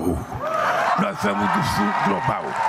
Porque é esse país, é essa coisa chique que a gente é agora. A gente não aceita mais ser tratado como inferior. A gente quer ser tratado em igualdade de condições. E o Brasil tem uma chance extraordinária com essa questão da transição energética. Só para vocês terem ideia, 90% da energia brasileira é limpa e renovável. Do ponto de vista do contudo envolvendo combustível, nós temos 50% limpo e o mundo tem 15%. No restante da energia elétrica, nós temos 90, o mundo tem 28. E agora, com essa transição, com essa questão climática, o Brasil tem condições de se transformar no país mais importante em se tratando de energia limpa e com hidrogênio verde, os estados do Nordeste vão poder dar um salto de qualidade, não apenas produzir hidrogênio, mas exportar hidrogênio pelo preço que a gente determinar. Não é isso? Para quem quiser comprar a nossa energia. É assim que vai ser o Brasil daqui para frente. Para você que nos acompanha no rádio, uma rápida pausa. São 11 horas e 35 minutos. respeitado. A gente quer viver bem, a gente quer comer bem, a gente quer morar bem, a gente quer ter carro bom, a gente quer viajar de férias, a gente quer. Sabe?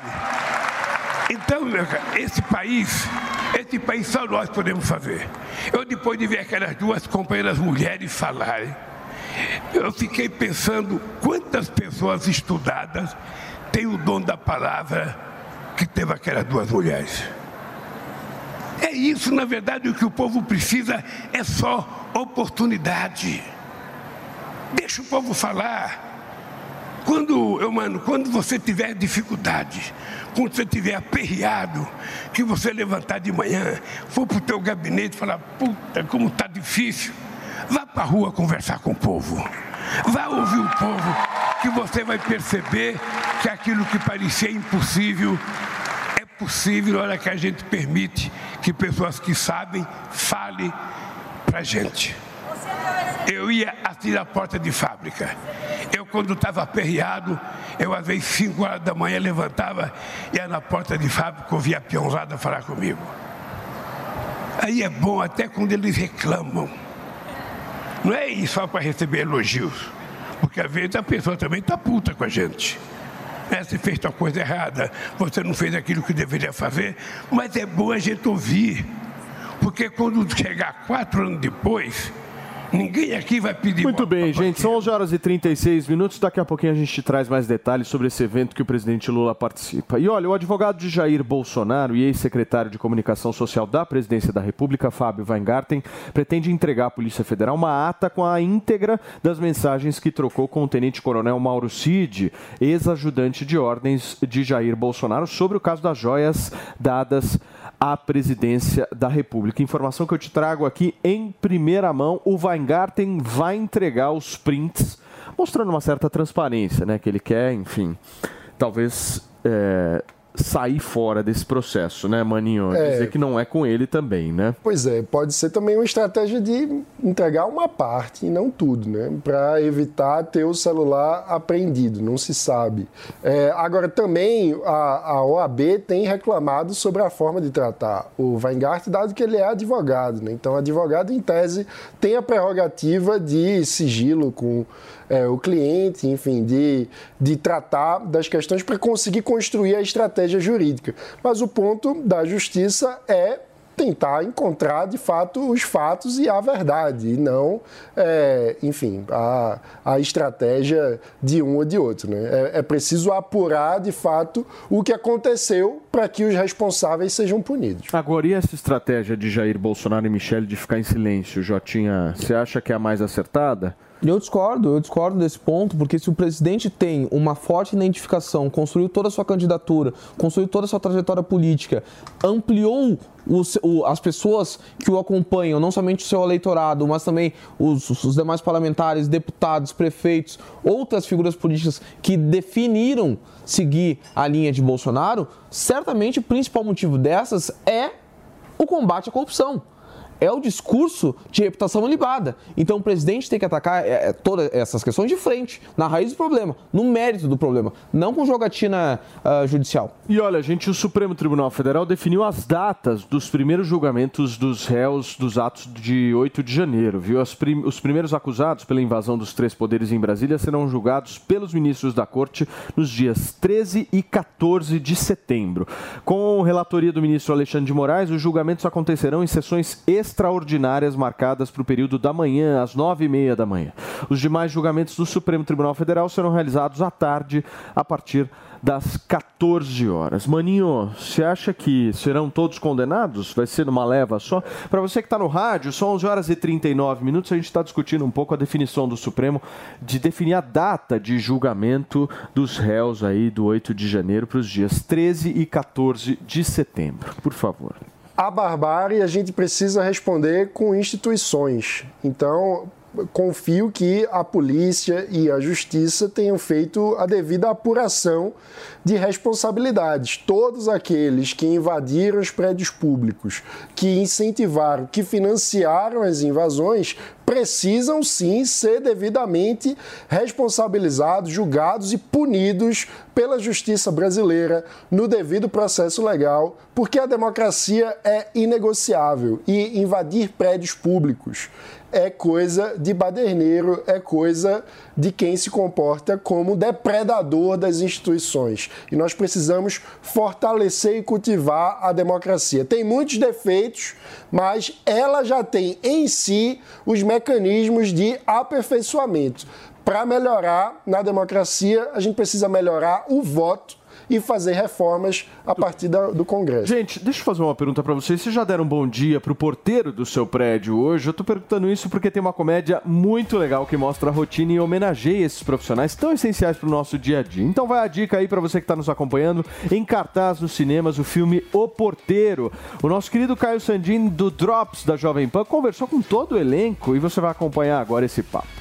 Você que mora em um prédio, sabe o nome do seu porteiro? Já conversou para saber a história dele, os sonhos e como a vida o levou para esta portaria específica? Pois para retratar a história de uma profissão tão importante, mas normalmente tão escanteada em filmes, séries e novelas, está chegando aos cinemas a comédia O Porteiro, que adapta uma peça de grande sucesso para as telonas. Alexandre Lino, que dá vida ao protagonista Walt Disney, conta qual era o objetivo principal ao levar para o centro de um filme a história de um profissional que muitas vezes não recebe nem bom dia. É sobre celebrar a quem é pouco celebrado, é reconhecer quem pouco teve reconhecimento, seja na vida, seja na ficção, que sempre representou de forma muito reduzida a sua participação, é sobre ouvir histórias de quem eu nunca parei para ouvir, né? Histórias de pessoas simples, histórias comuns, mas que são histórias que transformam a estrutura do nosso país. Já Cacau Protássio, que representa a zeladora Rosival e enxerga o protagonismo dos personagens como um despertador para aqueles que menosprezam estes trabalhadores. Todo mundo depende de todo mundo.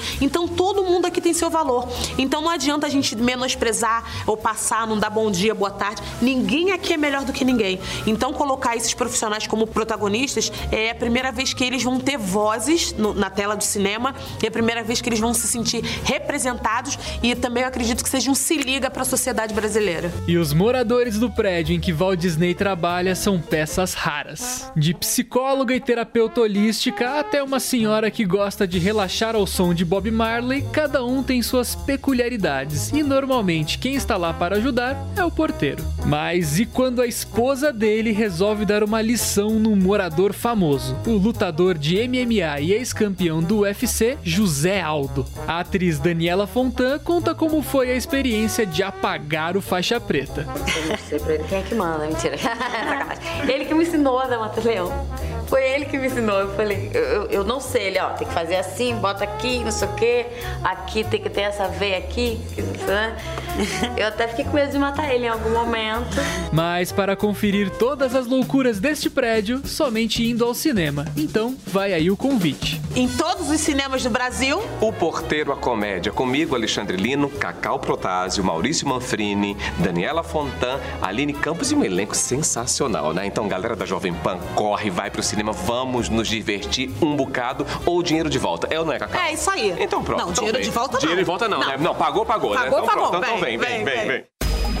Muito bem, gente. São 11 horas e 43 minutos. Só uma informação rápida aqui para vocês. O Supremo Tribunal Federal formou maioria e abriu caminho, inclusive, para a volta do imposto sindical. O Alexandre de Moraes ele votou a favor da cobrança compulsória da chamada contribuição assistencial, tanto de sindicalizados como de não sindicalizados. E o julgamento no plenário virtual está acontecendo lá no Supremo Tribunal Federal. Ontem à noite o Alexandre de Moraes votou e aí o placar até o momento é de 6 a 0, abrindo aí caminho para uma possibilidade de retorno do imposto sindical. que mais, senhores, que nós podemos falar hoje aqui? A repercussão do, do caso Richthofen está grande. Do caso Richthofen está grande. Na semana que vem nós vamos trazer o Ulisses, Ulisses para poder Campbell, conversar. Ele tem, ele tem que vir aqui justamente para a gente poder entender toda essa história. Mas o que me pega muito é essa questão dela colocar, escolher o nome da menina Isabela, porque ela se tornou amiga da Ana Carolina Jatobá enquanto ela esteve detida lá em Tremembé, inclusive junto com a própria Ana Carolina Jatobá, que ajudou e colaborou com a morte da menina ali, apontada também por ter ajudado a jogar a menina do sexto andar. Então, ou seja, agora numa, numa questão de homenagem à menina Isabela, ela vai colocar o nome da menina. A gente não precisava, a gente precisava falar também, sabe com quem? Com, a, com, a, com a Ana Carolina, a mãe da Isabela. Sim. Isso sim, porque Claro, o Campbell é incrível, ele obviamente que ele tem que falar conosco também. Mas a mãe da menina, da própria Isabela, ela teria que ser ouvida. Sem dúvida. Porque, óbvio, gente. E ainda mais um- no, no meio de uma história que foi lançada agora na Netflix, tá? Com o, o seriado lá, o documentário sobre o caso Isabela. E aí ela vai colocar o nome da filha de Isabela, porque ela fez amizade com a Ana Carolina Jatobá. É demais, né, Jotinha? É, é revoltante. Agora eu tava pensando, será que se a Ana Carolina tiver um filho, vai ser o nome de Manfred? Pra homenagear o pai da Susana von Richthofen? Nossa. Boa pergunta. É, meus Boa amigos, pergunta. isso aí é suco de Brasil, queridos. É, aí, aí muita, é, muita gente pode estar pensando assim, ah, porque é a questão moral. Sim, é a questão moral mesmo. Paulinho, porque... você Fala. falou em suco de Brasil, eu lembrei das cenas de ontem, do Ronaldinho Gaúcho. Isso é um rolê aleatório Na com sucesso, CPI, né? vocês viram isso? O Ronaldinho Gaúcho. E aí o deputado chega para ele e pergunta se ele usa as roupas de marca, porque ele gosta da. Pode confiar na Nike. É. Ele fala da Nike. Pode confiar na Nike. É, que cenas, que cenas.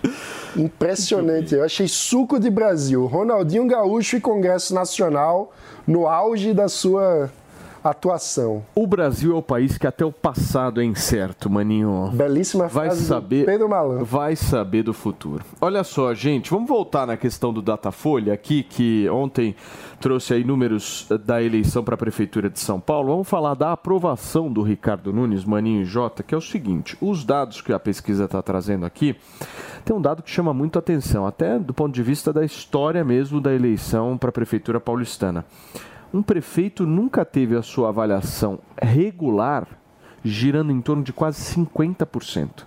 É muito alto, né? Impressionante. O regular. O que, que representa o regular, meu querido mano? Porque, Representa aquele aqui- famoso picolé de chuchu. o que, que é o regular? Porque os dados do Datafolha dizem o seguinte: a gestão do Ricardo Nunes é aprovada por 23%, é regular para 49% e é reprovada por 24%. O regular é aquele, eu nem gosto, É o regular. desgosto, não tá me enchendo o saco, então talvez isso seja bom. Sabe que tem um eleitor que só deseja um prefeito que não enche o saco. Você acha? Ah, daí o Ricardo Nunes é ideal para ele. Ele é o Tem ideal muito para ele. eleitor que o que deseja é que não invente um imposto a mais, que não, não venha com uma lei impondo alguma questão na, na regulação urbana que atrapalha a vida do cidadão. Então, muitas vezes, tudo que o eleitor deseja do governo é ser deixado em paz. E eu acho que essa avaliação do regular toca muito nesse eleitor, aquele eleitor que quer simplesmente não espera, não tem grandes expectativas. O que ele espera é que o governo não atrapalhe. Agora, se a gente comparar com outras épocas, o Ricardo Nunes tem uma aprovação muito semelhante à do Bruno Covas, nesse mesmo período. O Bruno Covas, no final do ano, lá para setembro, tinha algo em torno de 25% de ótimo e bom na, na pesquisa Datafolha. E agora o Ricardo Nunes aparece com 23%. Ou seja, a história está se repetindo, não a questão do regular, mas sim do ótimo e bom. Sim, e tendo Boulos como adversário, né? É, isso, isso é uma, um- uma dúvida que eu tenho, assim, uma reflexão que eu faço constantemente. Até que ponto alguém com um perfil mais água de salsicha, né, um perfil mais morno, ah, vai obter sucesso disputando um, um cenário eleitoral com bolos incendiário? Porque o Paulo trouxe a informação no início do programa que a ideia é deixar o Boulos, a princípio, escanteado de polêmicas, então ele vai ficar carregando uma polêmica e quando chegar o período eleitoral, meu amigo, vai soltar os cachorros. Será que o Nunes tem condição de fazer frente a isso? Eu tenho minhas dúvidas. Muito bem, gente, olha só, num ofício enviado à Eletrobras, o Ministério de Minas e Energia reforçou o pedido para que a empresa não adote o plano de demissão voluntária. O pedido já havia sido feito em junho deste ano e foi reforçado no mês de agosto. O Ministério entende que a Eletrobras é essencial para a garantia da segurança energética e na prestação de serviços e também teme que as demissões prejudiquem o fornecimento da energia elétrica. Essa questão toda envolvendo a Eletrobras, meu querido Mano Ferreira, passou por um processo aí de uma discussão de privatização, certo? Exatamente. Essa questão da privatização envolvendo a Eletrobras foi mais positiva ou negativa? Muito mais positiva. Assim, é, houve. A, a privatização não foi o ideal, não foi o mundo perfeito de Mano Ferreira, como vocês gostam de dizer. Então, tenho críticas a alguns aspectos do modo como aconteceu a privatização da Eletrobras. Mas, sem dúvida alguma, é muito melhor a Eletrobras privatizada do que estatal. Porque, como estatal, ela acaba servindo muito mais para cabide de emprego para a companheirada do que para a execução eficiente dos propósitos da empresa. E agora a gente vê o governo Lula querendo reverter todos os avanços que aconteceram no período que o PT esteve fora do poder, entre eles a privatização da Eletrobras. É muito triste. Agora, a privatização então foi mal feita? A gente pode dizer isso? Foi, foi mal feito. Foi mal feita, foi uma privatização que, inclusive, a gente está falando agora da Adriana Ventura. A Adriana Ventura foi uma das parlamentares que mais bateram no, no modelo de privatização da Eletrobras, né? Mas o Mano tocou num ponto muito, muito sensível. Agora há pouco a gente estava olhando, por exemplo, o Lula tentando dialogar com o agro, tentando recuperar uma conciliação e um, um relacionamento que sempre foi turbulento, mas que durante a eleição passada realmente sofreu duros golpes, com Lula chamando o agro de fascista, com Lula falando em cobrar um maior imposto, maior reclamando muito dos juros acerca da exportação de alimentos. Então é uma situação que o Lula tenta, de certa forma, restabelecer um discurso de ruptura que ele fez ah, durante o período eleitoral, mas que agora fica muito difícil de ser recuperado, né? É, agora, do ponto de vista político, o Ministério está fazendo a política pública que o Lula sempre quis, né?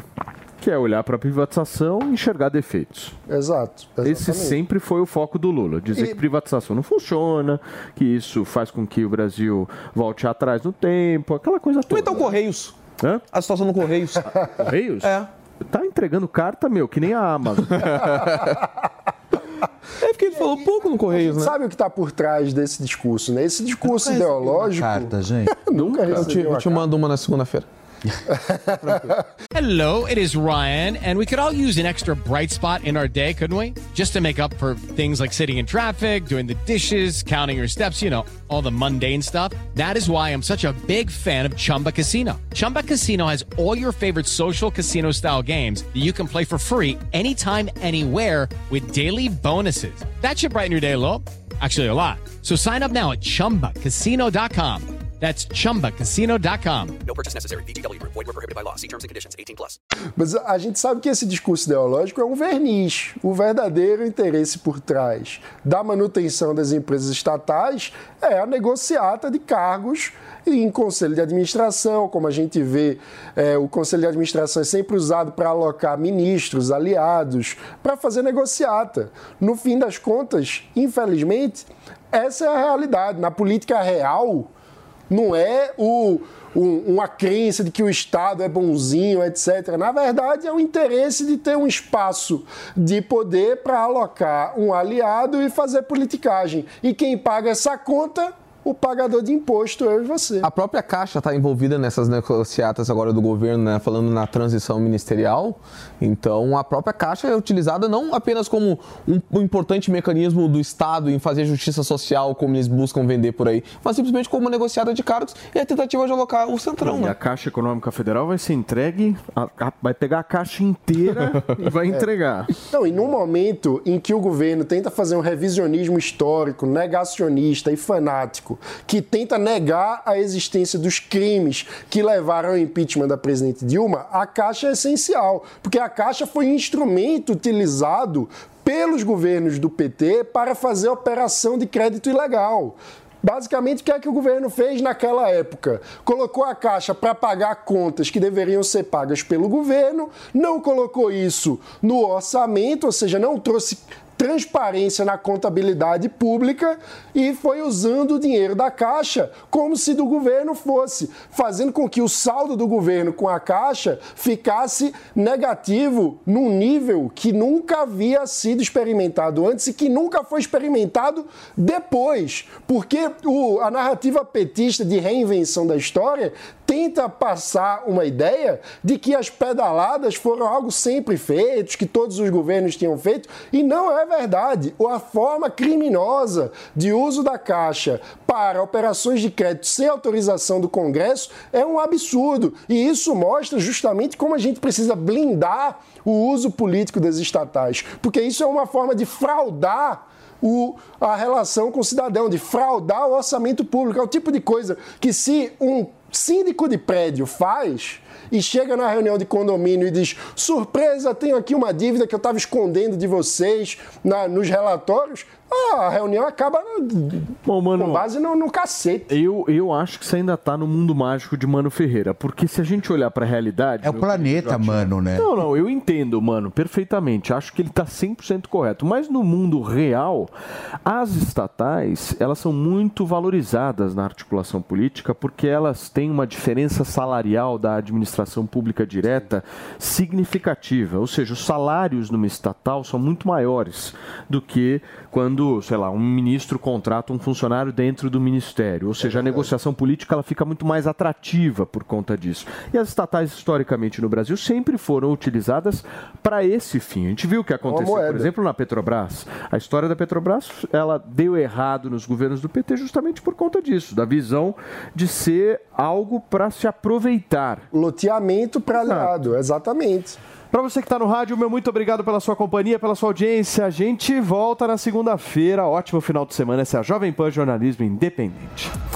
E olha, gente, as imagens que mostram a agressão ao ministro Alexandre de Moraes do Supremo Tribunal Federal no Aeroporto Internacional de Roma, na Itália, devem chegar à justiça até segunda-feira. O governo tinha solicitado, em 17 de julho, o envio das gravações, mas a liberação foi demorada, mais demorada, inclusive, que o previsto. Isso porque o governo da Itália condicionou a entrega dos vídeos à aprovação do Ministério Público italiano, o que só aconteceu no domingo passado. O magistrado foi agredido verbalmente pela família do empresário paulista Roberto Mantovani Filho quando voltava de uma palestra que o ministro eh, que ministrou inclusive na Universidade de Siena. Gente, nós vamos direto para Brasília porque o Haddad está falando agora, certo, Mari Vasquez? Vamos exibir o que, que o ministro da Economia e da Fazenda está falando. Aliás, ele está em São Paulo agora. Por favor, coloque o sinal do Haddad para a gente entender o que, que ele está falando. brasileira. Há projetos, inclusive, que já foram votados na Câmara e no Senado. É, por exemplo, o marco de garantias. É, nós estamos é, fazendo gestão junto à Câmara dos Deputados. Nós entendemos que o marco de garantias pode é, alavancar o mercado de crédito no Brasil né, uma, de forma importante. Vai coincidir com a segunda fase do programa Desenrola. Agora, no mês de agosto, nós vamos fazer, uh, vamos fazer os leilões, né, que vão estabelecer os descontos para cada CPF negativado, os descontos que cada credor está disposto a dar por CPF, e a partir do mês que vem, eh, nós teremos aí uh, o encontro de contas. O que, que o devedor concorda, ele vai no site do Ministério da Fazenda, ele vai dizer que ele concorda com aqueles descontos e a partir do momento se faz, a partir desse momento se faz um encontro de contas. Se o marco de garantia estiver aprovado, nós podemos dar, podemos incrementar o consumo das famílias que vão estar menos endividadas e com poder de compra maior. Então nós temos aí um horizonte no segundo semestre de muito trabalho. Isso nos anima, mas nós conhecemos os desafios. Ninguém aqui está dando o campeonato por ganho. Né? Nós sabemos que nós temos aí um caminho pela frente. Nós temos que aprovar as medidas que foram endereçadas. Há um, uma melhoria do ambiente político para que essas medidas sejam analisadas com cautela, com é, com generosidade. O Brasil precisa tomar medidas é, que promovam o reequilíbrio. Gente, nós vamos ficando por aqui. Um ótimo final de semana para vocês. Ao longo da programação da Jovem Pan, vocês continuam acompanhando tudo que está rolando aí na política nacional e neste Brasilzão. Jovem Pan, jornalismo independente. Até lá. Tchau. Tchau, pessoal.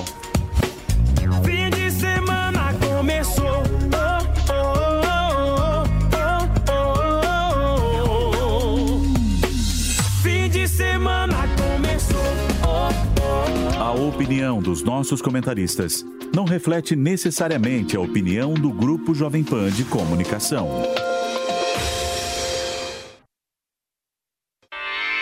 Realização Jovem Pan News. Hello, it is Ryan, and we could all use an extra bright spot in our day, couldn't we? Just to make up for things like sitting in traffic, doing the dishes, counting your steps, you know, all the mundane stuff. That is why I'm such a big fan of Chumba Casino. Chumba Casino has all your favorite social casino style games that you can play for free anytime, anywhere with daily bonuses. That should brighten your day a little. Actually, a lot. So sign up now at chumbacasino.com. That's chumbacasino.com. No purchase necessary. Group. Void were prohibited by law. See terms and conditions. 18 plus.